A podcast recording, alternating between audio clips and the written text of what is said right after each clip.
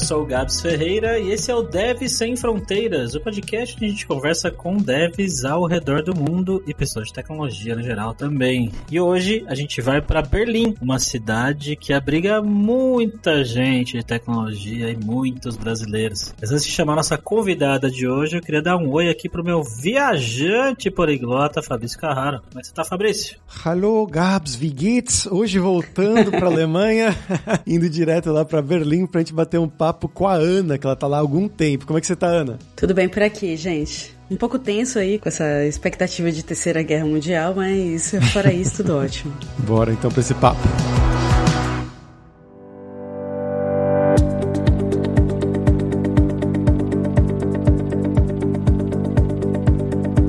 Pessoal, antes de começar o programa de hoje, eu vou reiterar o que eu falei semana passada sobre o novo projeto Seven Days of Code. São sete dias de código para você praticar aquilo que você já sabe nas linguagens de programação que você está aprendendo. Semana passada foi o lançamento oficial da página com os primeiros desafios em lógica de programação com JavaScript e essa semana foram lançados mais três desafios, um de Java, um de React e o outro de HTML e CSS. Para se inscrever é só lá em 7daysofcode.io. O 7 é o número 7 e IO é IO no final e se inscrever para qualquer um desses desafios totalmente grátis. No dia seguinte você vai receber o primeiro desafio já no seu e-mail. E aí, a cada dia você vai receber um novo desafio. É bom você separar ali uma horinha por dia para resolver cada um desses desafios, mas eu tenho certeza que vai ser uma maneira muito legal de você praticar os seus conhecimentos depois de fazer um curso, seja de React, de Java, de HTML, CSS ou até lá no começo de lógica de programação. E é claro que não vai parar por aí. Na semana do dia 11 a gente vai ter mais lançamentos de novos desafios e eu vou contar sobre eles aqui para vocês também. Então eu te vejo lá em 7daysofcode.io. Ana, pra gente começar aqui com o nosso papo, eu queria perguntar um pouco sobre você, né? Então, de onde que você é do Brasil? O que que você estudou? O que que você fez, né? Um passo a passo, mais ou menos, até você chegar aí na Alemanha. Nossa, a história é longa, hein? Mas eu sou do, do interior da Bahia, de Feira de Santana, lá pela minha adolescência, muito tempo atrás. Eu queria ser advogada, na verdade, e como meus pais não tinham condição de, de pagar uma faculdade para mim, a faculdade pública era muito concorrida, minha mãe teve a brilhante ideia de sugerir que eu fizesse um curso técnico em informática. E foi aí que eu conheci programação e explodiu minha cabeça. E foi, foi quando eu descobri esse superpoder, né? Essa coisa maravilhosa que é, que é poder codar algo. Aí, um tempo depois disso, eu fiz análise de sistemas, Universidade do Estado da Bahia, mas eu morava em Feira de Santana e estudava em Alagoinhas, que é uma outra cidade próxima, 70 quilômetros lá de Feira. Depois que eu terminei meus estudos lá, eu fiz um mestrado em Ciência da Computação na Federal de Minas Gerais. E depois disso, fui pro mercado, então chegou aquele momento de tentar uma experiência profissional fora do Brasil e foi aí que eu vim parar em Berlim. Qual que foi essa, essa mudança, na verdade, de você ir para fora? Você já estava muito tempo trabalhando, já estava de saco cheio do Brasil. O que que instigou essa mudança? Não exatamente. Naquela época, né, eu não estava de saco cheio do Brasil, mas já estava indo para minha segunda empresa depois do mestrado. Então, chegou aquele momento de começar a pensar em quais seriam os próximos passos, né, de se continuaria em Belo Horizonte ou não. Belo Horizonte, embora seja uma cidade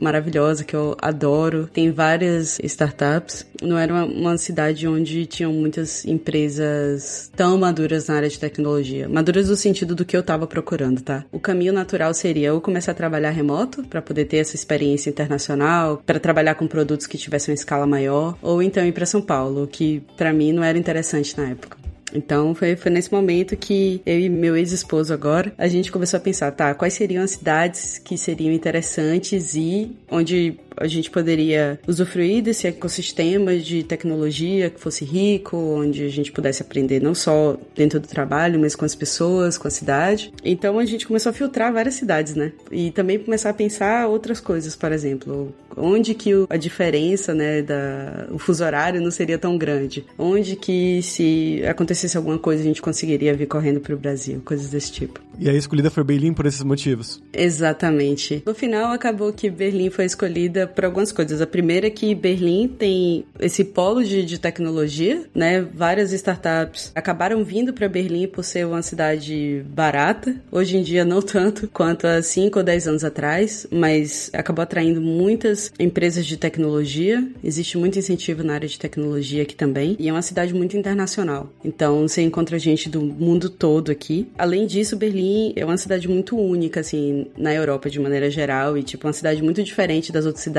alemãs. É uma cidade onde as pessoas podem ser elas mesmas, onde não importa se você tem tatuagem, se você tem metade do seu cabelo rosa e azul, se, se você gosta de pessoas do mesmo gênero, não importa. Você pode ser quem você quiser em Berlim. E isso torna Berlim uma cidade muito única, porque isso cria um ambiente de diversidade, de, de comunidade, de compartilhamento de ideias único. Esse conjunto de coisas, na verdade, aconteceram de, de tornar Berlim uma cidade, uma forte candidata, digamos assim. Como em Belo Horizonte, né, eu nunca tinha vindo para Berlim antes de, de me mudar para cá. E no início foi bem difícil, né, porque apesar de ter todas essas coisas boas, não deixa de ser uma cidade que tem inverno durante oito meses do ano, praticamente. Mas depois de um tempo, essas coisas foram superadas e, e, e hoje eu sou apaixonada. Mas vocês escolheram, ok, você com seus esposos, você falou, né, vocês escolheram Berlim. A partir do momento da escolha, o que, que vocês fizeram? Foram pro LinkedIn mandar currículo? Foram para alguma empresa específica? Como é que foi esse processo da busca, né, e da contratação também, o processo seletivo e tudo mais? Então, no início, a gente ainda não tinha fechado o que seria Berlim antes de começar a procurar, né? Mas aí aconteceu de, tipo, ele ter uma entrevista com uma empresa na Austrália. Então a entrevista teve que acontecer 10 horas da noite, enquanto era super cedo para o entrevistador lá do outro dia. Então a gente concluiu que, tipo, se a gente quiser continuar algum contato com as pessoas do Brasil, Austrália não dá, então corta. Então com isso a gente foi reduzindo e sentindo também o perfil das empresas, quais eram os produtos, a tech stack, essas coisas. Depois que a gente decidiu que, que seria Berlim, a gente começou a procurar no LinkedIn, que é onde dá para buscar por cidade, mas também existem outros sites como Berlim Startup Jobs, que são mais específicos da cidade de Berlim, então onde você pode ver todas as empresas. Além disso, procurar no Google ou perguntar a amigos, né? Que foi o que a gente acabou fazendo. Mas para mim, como Pythonista, foi simplesmente Berlim, Django, Jobs, alguma coisa assim, um, um mix dessas palavras-chave no Google para poder encontrar as, as empresas. Mas hoje, olhando para trás, uma outra coisa que eu também faria seria olhar os meetups que acontecem na cidade. Antes da pandemia, Berlim sempre tinha muitos meetups presenciais e várias empresas organizando esses encontros de desenvolvedores. Então, identificar essas empresas que incentivam open source, compartilhamento de conhecimento e tudo mais, isso também ajuda já a filtrar. Pelo menos são os valores que eu gostaria de encontrar na época, né? Então, indo nesses lugares, nesses eventos, acaba ajudando também. Ah, legal. Eu ia perguntar que tecnologias que você dominava e estava procurando e tal, mas você já respondeu aí. Python, Django, Web, né? Isso, naquela época sim. Isso faz quanto tempo já? Isso faz quatro anos. Como é que foi o, o processo de entrevista e testes e tudo mais da empresa que você foi contratado?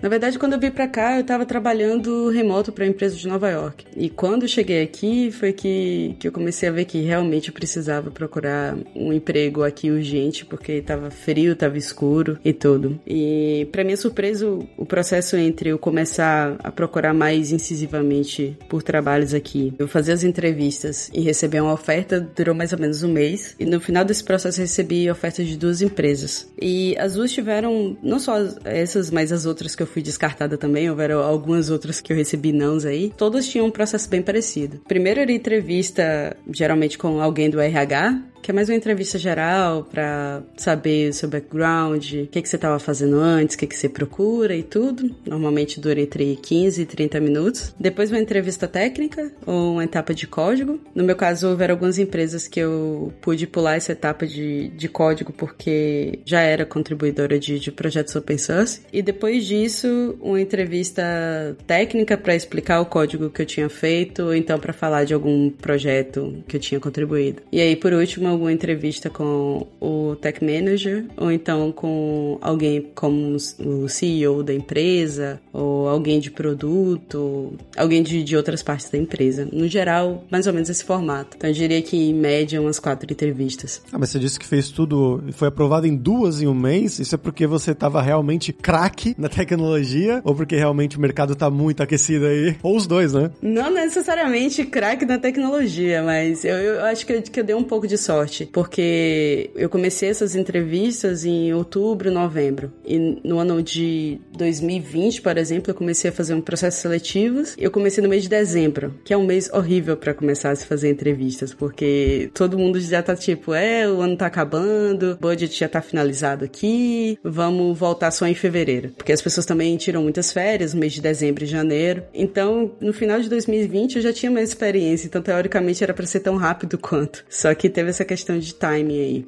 Mas naquela época eu já tinha falado com todas as empresas que eu tinha aplicado que eu queria começar o quanto antes. Então, todas elas já sabiam que poderiam acelerar meu processo. E também naquela época eu tava aplicando para vagas não só de software engineer, mas de júnior também. Então, para mim já era mais fácil porque eu já tinha alguma experiência para poder fazer. Quanta experiência você tinha? Cara, o negócio é o seguinte, tem um detalhe importante sobre isso, que é eu tava procurando vagas de Python e eu só tinha seis meses de experiência profissional com Python, embora eu tenha trabalhado com Python no meu mestrado, só que não era um Python profissional. Então, durante o mestrado eu não escrevia teste, tipo, controle de versão, tudo avacalhado e, tipo, meus repositórios não tinham, sei lá, não tinha CI, nada disso, entendeu? Naquela época fazia sentido realmente eu aplicar como júnior, embora eu já tivesse experiência com outras linguagens e com outros cargos antes mesmo do mestrado.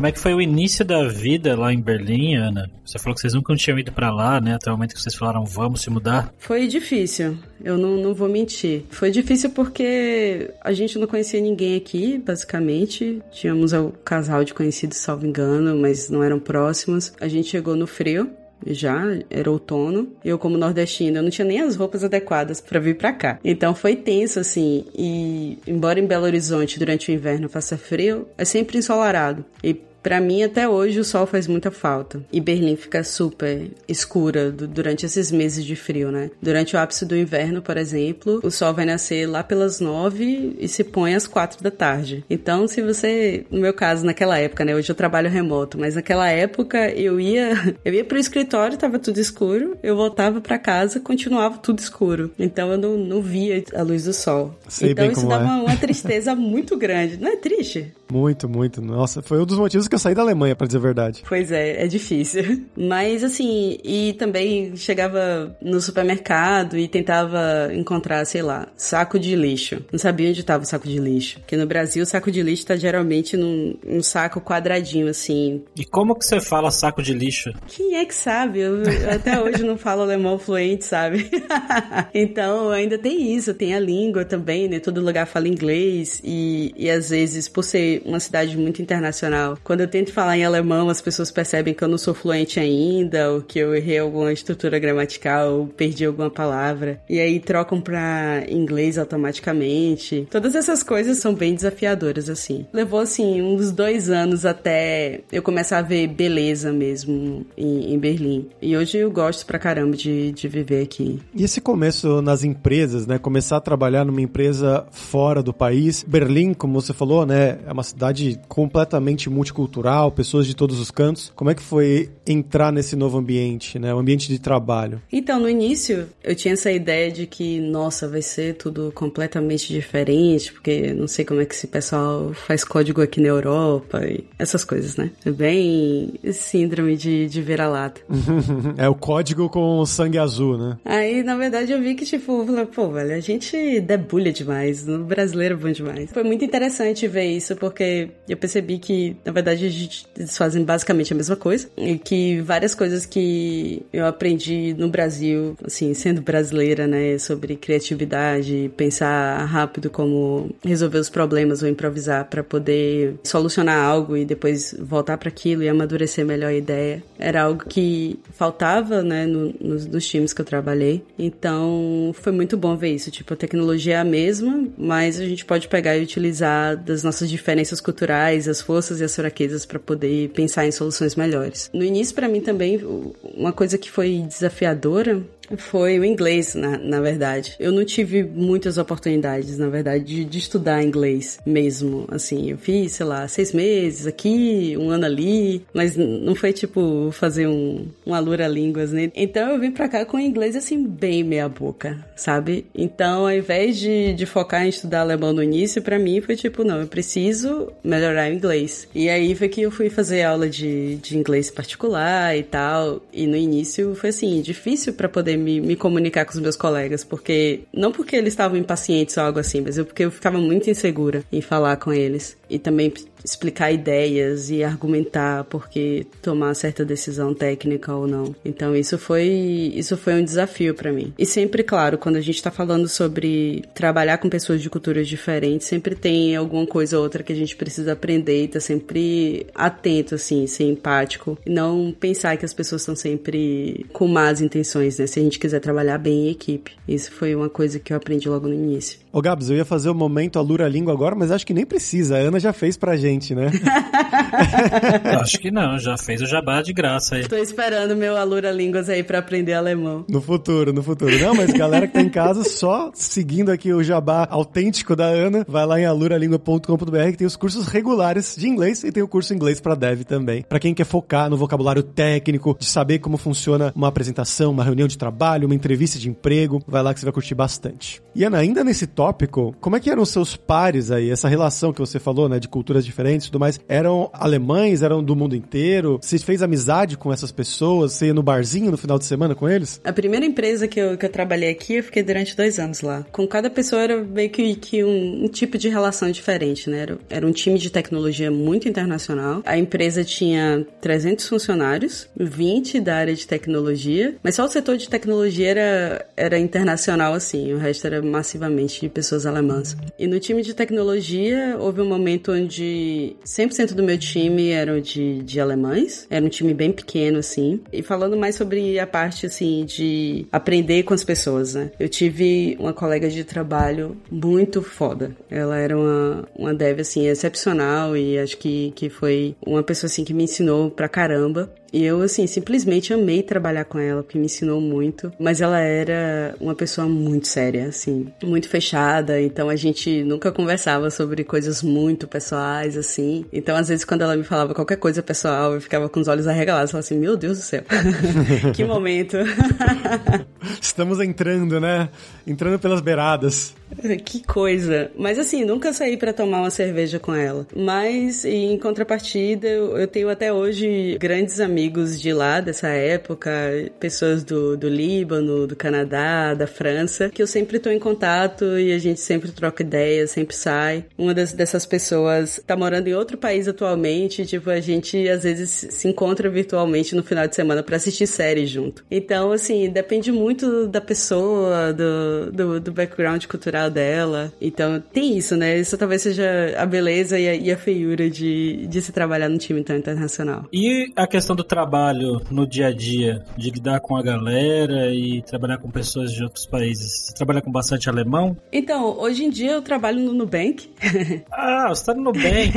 Sim, eu tô lá desde outubro, na verdade. Então eu não trabalho com tantos alemães. Tem alguns brasileiros, claro, no, na parte de, de, de data infra, que é onde eu trabalho, mas muita gente internacional também. Acho que de todas as experiências que eu tive até agora em times de tecnologia, eram sempre muito misturados. A empresa antes do, do Nubank era uma empresa muito pequena do sul da Alemanha, então quando se pensa a parte de produto, a parte comercial, de liderança de negócio mesmo da empresa, era massivamente alemã, mas o time de tecnologia era muito pequeno naquela época, né? eram quatro pessoas, duas brasileiras, um paraguaio que basicamente brasileiro e um polonês. Assim, para time de tecnologia é muito difícil você encontrar um lugar onde seja maioria alemã. É, o mercado de tecnologia está bem aquecido por aqui, então tem muita gente vindo para cá para poder trabalhar com tecnologia, não só com desenvolvimento, mas com produto, com UX, com várias áreas diferentes. Então é, é muito fácil encontrar gente do mundo todo, de diferentes continentes, não só de diferentes lugares da Europa, né, mas de diferentes continentes mesmo. E as tecnologias que você está usando atualmente aí no Nubank, quais são? Olha, basicamente, Clojure. Eu fiz o curso de Clojure da Alura pro Nubank. o curso em inglês, inclusive. Caramba, eu, eu fiz esse curso quando eu entrei, porque, como eu tinha falado no início, eu sou pythonista, né? Então, eu entrei sabendo vários nadas de Clojure. Até hoje, eu acho.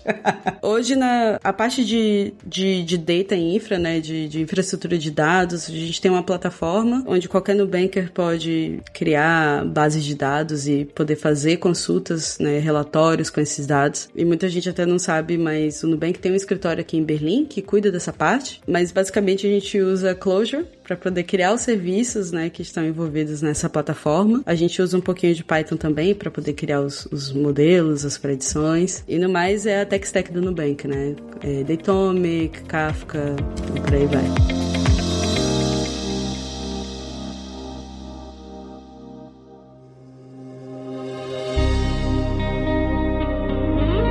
A questão do estilo de vida berlinense, berlinense que fala, será? Não sei. Isso, berlinense. O que, que você gosta de fazer aí no seu tempo livre, Ana? O estilo de vida berlinense é, é uma das coisas que faz muita gente ficar por aqui. Berlim é uma cidade plana e boa parte da cidade tem ciclofaixas, então é muito fácil ir de bicicleta para vários lugares. O transporte público também é muito bom, então se você estiver simplesmente cansado, você pode entrar no metrô, pegar um trem e ir para qualquer lugar, basicamente. Como eu disse, aqui é uma cidade muito livre, onde as pessoas podem ser quem elas são de verdade. Então tem vários eventos, vários várias coisas acontecendo o tempo todo, tipo, não só festas, né? Berlim geralmente é conhecida pelos clubes, tipo, pelo techno, essas paradas, mas tem coisas como feiras ao ar livre, muitas lojas de roupas de segunda mão, muita gente doando coisas no, no Facebook ou em, ou em outros apps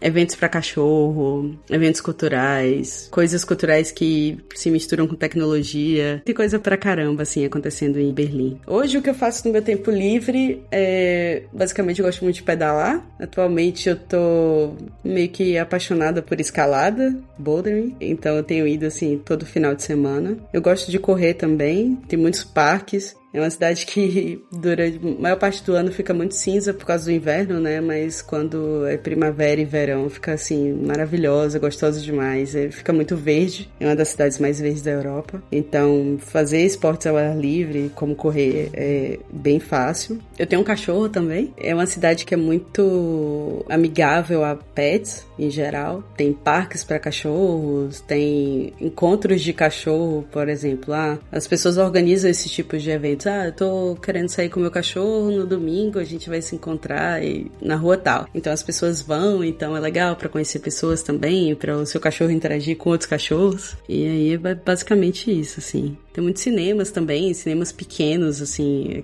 Assim, eu cresci em Feira de Santana, com Feira de Santana tendo um cinema só. E quando eu vim pra cá foi muito diferente, porque em Berlim, talvez em outras cidades da Alemanha, na verdade, tem cinemas que são ridiculamente pequenos. Assim, você entra, sei lá, tem um, bar bem simplesinho, e aí tem uma sala com umas 30 poltronas, 20, e a mesma pessoa que te vende o ingresso é a pessoa que coleta o ingresso e a pessoa que inicia o filme. E pra falar a verdade, esse é o, tem um lugar assim perto da minha casa e é um dos meus lugares favoritos, sabe? Essa questão dos cinemas, quando eu tava na Alemanha, uma coisa que me irritava bastante é que a maioria dos cinemas, ou quase todos, lá onde eu morava, os, os, filmes eram dublados, né? E como é que é essa questão em Berlim, que tem bastante estrangeiro? Cara, na verdade, tem umas classificações para os filmes. Então aqui, pelo menos, você consegue ver, de acordo com essas classificações, se o filme ele vai ser só em alemão, se ele vai ser na linguagem original, tipo em inglês, com legendas em alemão, ou com a linguagem original e legendado em, em alemão. Então aí facilita para os imigrantes, né? Mas tem essa, essa opção, né? Porque meus amigos mesmo me falavam que eles moravam em Munique, por exemplo, era quase impossível achar com a linguagem original e legenda. Era tudo dublado em alemão mesmo.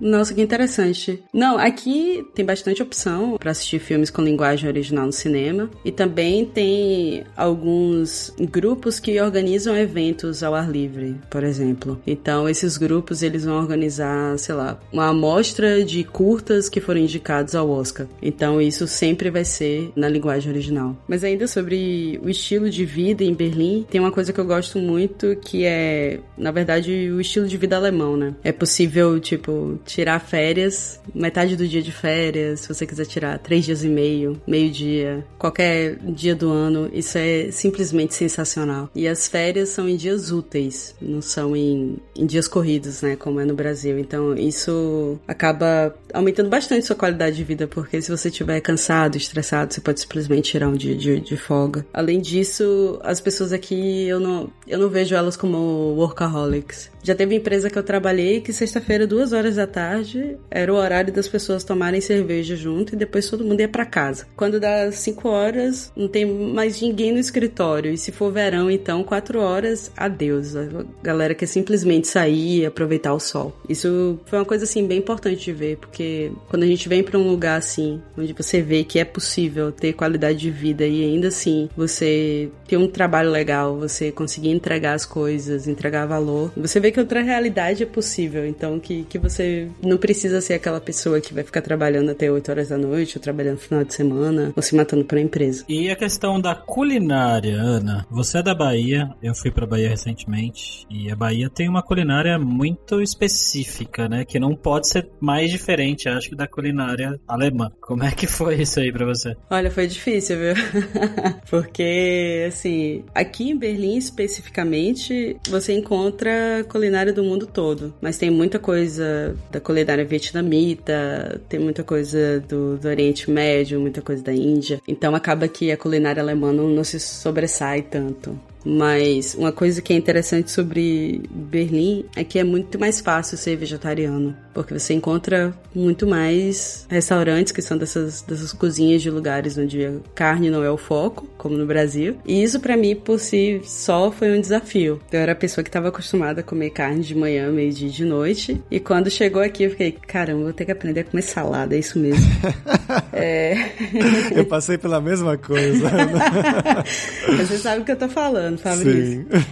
e aí foi assim, cara, que desafio. E no início foi uma questão de também começar a se readequar, não só ao paladar, mas a consumir menos carne, porque a carne no mercado aqui é mais cara. Então você começa, tipo, a pensar mais sobre isso. E tem outras coisas também, como as pessoas aqui fazem muitos protestos sobre as mudanças climáticas, o que, que os governantes estão fazendo e tudo. Então a discussão sobre o consumo de carne tá bem conectado com isso. Tudo isso muda a gente, né? Hoje eu não, não, não sou vegetariano nem vegano, mas isso me, me fez uma pessoa diferente, né? Hoje eu, hoje eu consigo comer comidas de lugares diferentes com muito mais facilidade por causa da, do ambiente aqui. Não, com certeza. Eu acho que a Alemanha, mas Berlim especificamente, é a capital europeia, ou talvez mundial, do vegetarianismo ou do veganismo até. Qualquer lugar, assim, uma mini cafeteriazinha que você vai, tem café com leite vegano, ou um kebab vegano, tem tudo em qualquer lugar. É bem, bem surpreendente, assim, pra gente que tá do Brasil, né? Que agora tá crescendo, mas não tem tanta variedade, assim. É, quando eu morava em Belo Horizonte, a única opção vegana que tinha era uma coxinha vegana no maleta, sabe? É, imagina só, uma cidade do tamanho de Belo Horizonte. E dessas comidas diferentes aí que você se habitua a comer, o que, que você gosta mais hoje em dia? Hum, boa pergunta. Tem um lugar de tapas japonesas aqui perto da minha casa que eu, que eu gosto bastante. Peraí, tapas japonesas? O que, que é isso?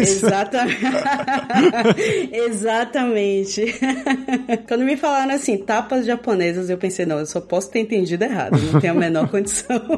Mas é, e é engraçado que na porta desse lugar tem escrito no sushi. E lá são basicamente comidas japonesas que vêm em porções muito pequenas. E aí tem coisas que são muito parecidas com as nossas, como salada de, de batata. É como se fosse a nossa salada de maionese. E é muito, muito incrível, muito gostosa e outras coisas que são parecidas com, por exemplo, omelete ou carne grelhada. Talvez porque se parece tanto com coisas do Brasil que eu gosto tanto. Mas assim, falando de coisas especificamente da, da Alemanha, eu gosto muito de joelho de porco, de schnitzel, todos esses clássicos aí.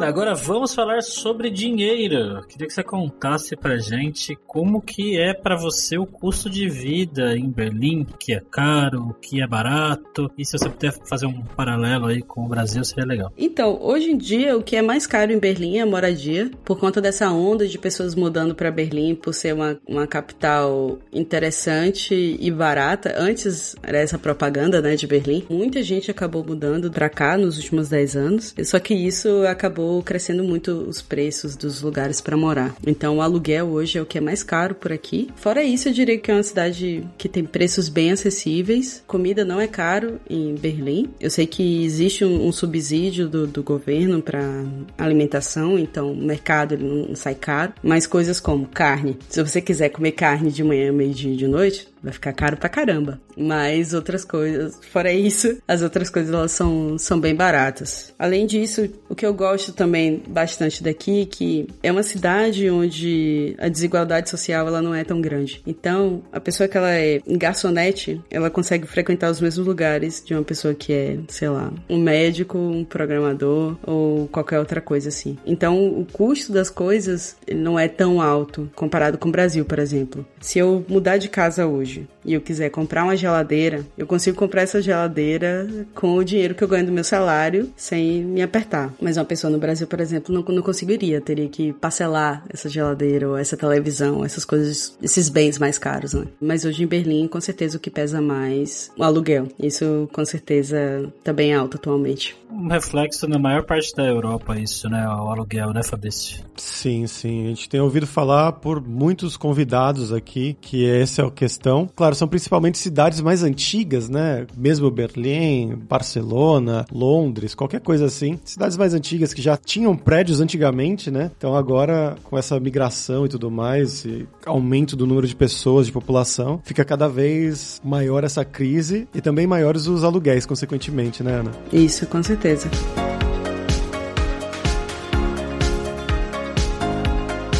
Ana, pra gente fechar aqui, agora é hora do perrengue, que é quando a gente pede pros nossos convidados contarem histórias engraçadas, gafes, micos, coisas que tem acontecido com você esse tempo todo aí na Alemanha. Nossa senhora, eu tenho uma lista. Acho que uma coisa que me marcou muito é que quando a gente mudou pra cá, nós ficamos num apartamento temporário por três semanas. E, assim, esse, esse apartamento temporário era de uma pessoa que já morava aqui há algum tempo. Quando chegou perto do, do, do período da gente entregar o apartamento, resolvemos fazer uma faxina, né? Pra entregar o apartamento em boas condições. Então, lá fui eu lavar o banheiro. Eu chego lá, vou lavar o banheiro, pego um belo balde com bastante água e sabão, jogo no chão. Depois que eu jogo o balde com água no chão, eu percebi que não tinha ralo. E aí foi um desespero, assim, muito grande, porque o único lugar que tinha piso era no banheiro do apartamento, o resto era madeira. Então, sai correndo para pegar e, tipo, tentar não deixar a água passar pro resto do apartamento e como é que vai escoar a água, essa, essa confusão toda. Depois de muito trabalho, deu certo, mas assim, foi, foi nesse dia que eu aprendi que não tem ralo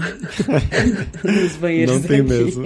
Nossa, um amigo meu indiano lá, trabalhava comigo na Alemanha. Ele foi lavar roupa um dia, colocou na máquina de lavar e deu algum problema, algum fuzuê com a máquina lá que ela começou a soltar água. E ele tava no trabalho, então ele não viu. Chegou em casa, o apartamento inundado, tinha saído do banheiro porque não tem o ralo. A água foi para todos os outros cômodos, estragou o chão de madeira dos outros cômodos. Ele teve que pagar a troca inteira, o assoalho da casa inteira. Coitado. Foi, um, acho que uns dois mil euros que ele morreu aí.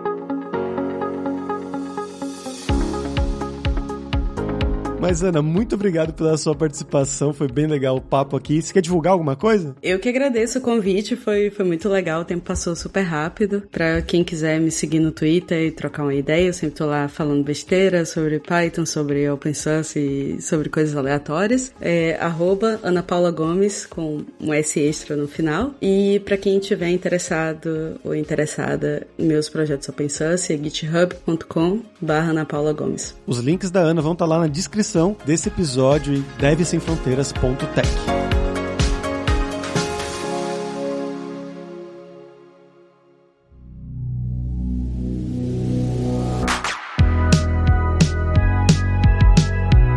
Bom, pessoal, por hoje é isso. Dankeschön, que é muito obrigado em alemão pela sua audiência. E se você gosta do Deve Sem Fronteiras, recomende para cinco amigos, dá cinco estrelas pra gente na Apple, segue a gente no Spotify pra nossa comunidade crescer sempre cada vez mais. E pessoal, reiterando o anúncio lá do começo do programa, a gente vai falar sobre o novo projeto Seven Days of Code. A gente já tinha falado na semana passada sobre o lançamento dessa nova página, desse novo projeto, que vai ter desafios diários gratuitos para você em várias tecnologias diferentes. Você vai receber no seu e-mail cada dia um desafio diferente e ali é bom que você separe uma horinha mais ou menos por dia para resolver cada um deles e aí compartilhar, claro, no seu GitHub, nas suas redes sociais com a hashtag 7 Days of Code para criar um portfólio para você e claro, para você praticar os seus conhecimentos que você aprendeu sozinho, sozinho em algum curso por aí. Essa semana a gente lançou os desafios de Java, de React e de HTML e CSS, além do desafio da semana passada de lógica de programação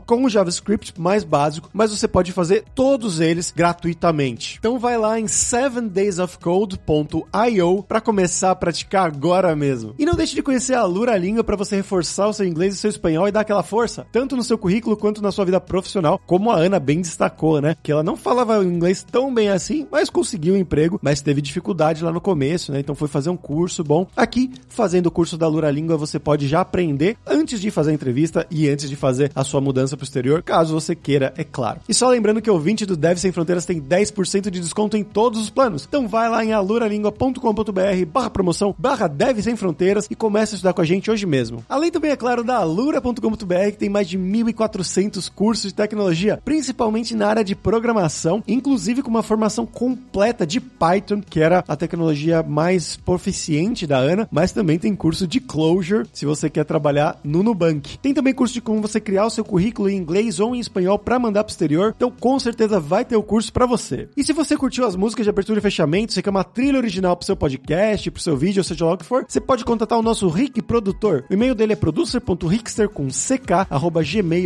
Então, pessoal, até a próxima quarta-feira com uma nova aventura em um novo país. Tchau, tchau.